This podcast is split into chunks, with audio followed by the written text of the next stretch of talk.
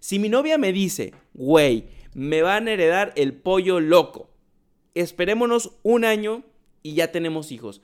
Pues me espero, o sea, y no solo porque sea el pollo loco, güey, me espero, o sea, chinga, me, me van a heredar el pollo loco. ¿Qué onda gente adicta al cine y a todas las películas? Sean bienvenidos de nueva cuenta a este su podcast favorito de todo el cine, de todo el universo y de toda la galaxia, el podcast de Von Wernich. Recuerda suscribirte para apoyar el canal y que cada vez crezca más. Esto me ayudarías un montón. Dale like y compártelo, güey. Oigan, creíamos que las películas mexicanas malas habían terminado. Qué ilusos y tontos e imbéciles fuimos, porque al parecer papá Netflix, el tío Netflix es el nuevo Disney. Y esto es porque ya hace contenido de todo tipo, así es, como Disney saca refritos de todos sus live action y todos sus este, clásicos de los 90, Netflix agarra actores que solo saben actuar de ellos mismos para sacar películas en su plataforma. Pero esto no es un problema, no es un problema que Netflix tenga en especial. El cine mexicano lleva haciendo esto muchísimo tiempo, en general llevan años haciendo este pedo.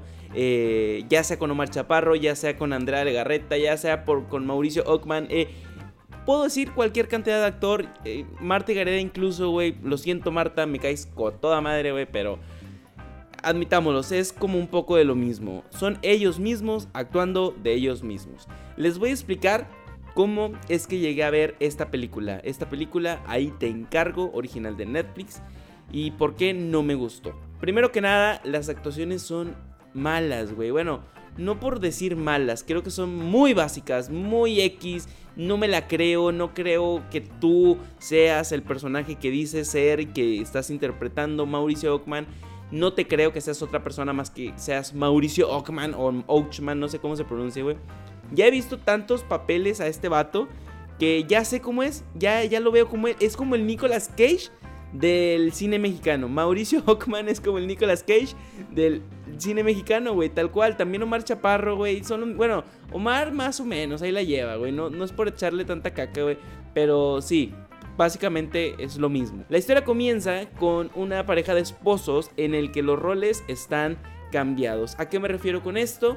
Eh, ella quiere trabajar y quiere superarse y quiere llegar a tener un gran trabajo y un gran empleo y a él ya le está llegando el momento de ser papá. Ya está ansioso de ser papá, ya quiere tener un bebé, ya está ahí con, ay, por favor, ya quiero ser papá, ya quiero cambiar pañales todos cagados, ya, me urge. ¿Qué pedo? Nadie quiere hacer eso. Vemos con tanta insistencia que el personaje de Mauricio quiere ser papá, güey que básicamente se la pasan peleando por eso durante toda la película. Él le dice, eh, por favor, hazme, hazme papá, quiero tener un hijo, y ella lo ignora toda la película, sacando el tema por, por las tangentes, por otro lado, siempre sacando otros temas. Según según la historia, estos personajes, esta pareja llevan como 6, 7 años eh, de, estar juntos, de novios y de casados, no sé cuántos ya se han sumados y la verdad ni me interesa. Pero neta, me estás diciendo que en 6 años no han hablado de este tema, nunca han dicho, ¿sabes qué? Vamos a esperarnos tanto tiempo y vamos a tener un hijo, güey. O sea, ¿Qué pedo? Porque hasta ahorita surge ese problema y esa, este, ¿cómo se llama? Esa preocupación de, ya, me voy a quedar sin ser papá. Qué mamada, güey. Ok, vamos con el personaje de Esmeralda Pimentel, creo que se, se llama así la, actriz. A Esmeralda le acaban de dar un, eh, pues como un ascenso, le acaban de decir que puede llegar a heredar la empresa, güey. Y pues para esto se tiene que mudar a Hong Kong y ya. Es todo. E, ese, es el problema que tiene la, protagonista o coprotagonista de, de esta película. Y vemos que el personaje de Mauricio tiene un problema. Tiene un problema. No se quiere mudar a Hong Kong. Él quiere seguir siendo papá. ¿Me puedes explicar, Mauricio? ¿Cómo es que no te puedes esperar un año en lo que le hereden la empresa a, tu, a tu mujer y ya después tener hijos? O sea, güey, ya llevas un chingo de tiempo sin ser papá, güey. No te puedes esperar un año en Hong Kong y ya después tener hijos. ¿Cuál es la pinche prisa, güey? Esto es algo que en serio no entiendo. Si mi novia me dice, güey, me van a heredar el pollo loco. Esperémonos un año y ya tenemos hijos. Pues me espero, o sea, Y no solo porque sea el pollo loco, güey. Me espero. O sea, chinga, me, van a heredar el pollo loco, güey, ¿sabes? y, no, y no es por menospreciar al pollo loco, güey. Tampoco es como si fuera Apple ni nada. Pero, güey, ya quisiera yo el pollo loco. Obviamente te esperas. Obviamente si tú eres el esposo, dices, a huevo te espero. Y luego ya nos vamos a Hong Kong, güey, a comernos pollo loco allá, güey. La película es un claro ejemplo de falta de comunicación en pareja. Es, es lo que intenta ser, más que nada, intenta ser lo que no puede llegar a ser. Intenta ser una pareja de esposos modernos, pero no le sale. Además que nada tiene congruencia, porque ¿cómo es posible que estos dos siendo tan actuales? Y con eso me refiero a que pues se aceptan uno al otro, ¿sabes? Que respeto si tú trabajas, respeto si yo trabajo, bla, bla, bla.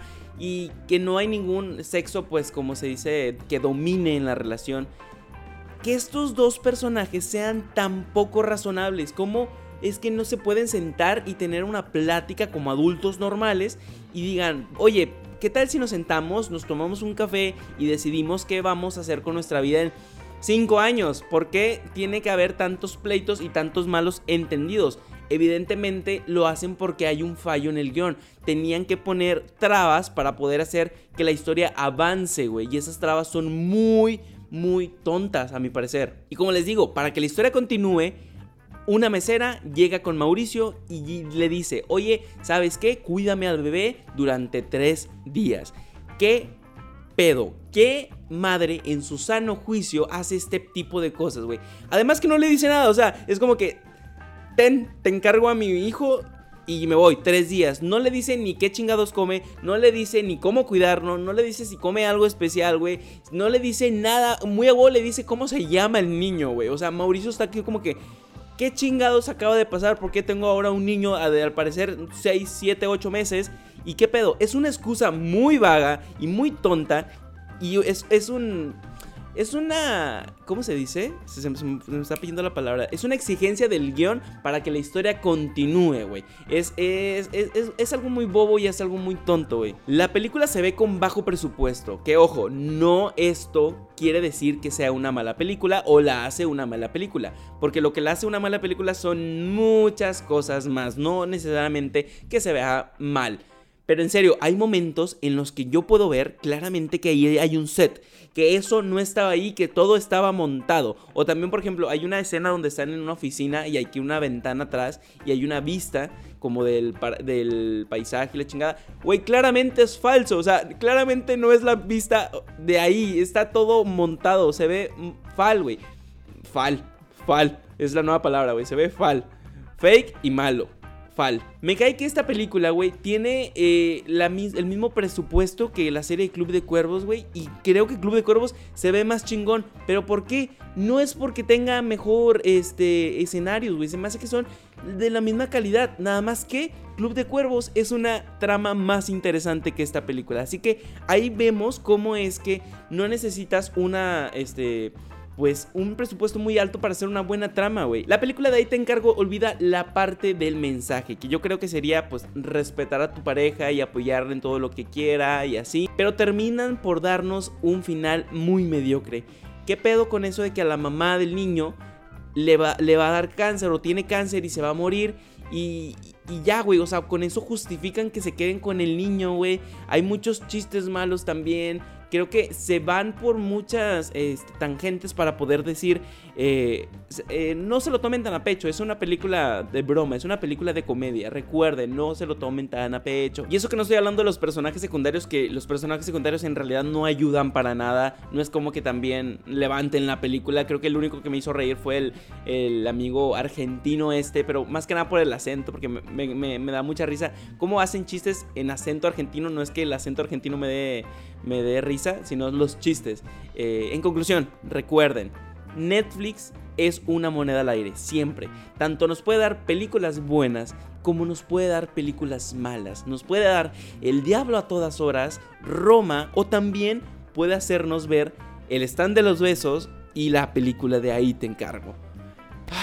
Y bueno, hasta aquí el podcast del día de hoy. Espero que les haya gustado. Dejen aquí abajo sus comentarios de esta película, los voy a estar leyendo. Síganme en todas las redes sociales que también se las voy a dejar aquí abajo en la descripción. Por favor, suscríbanse al canal para que cada vez seamos más. Me ayudarás un montón. Dale like, compártelo.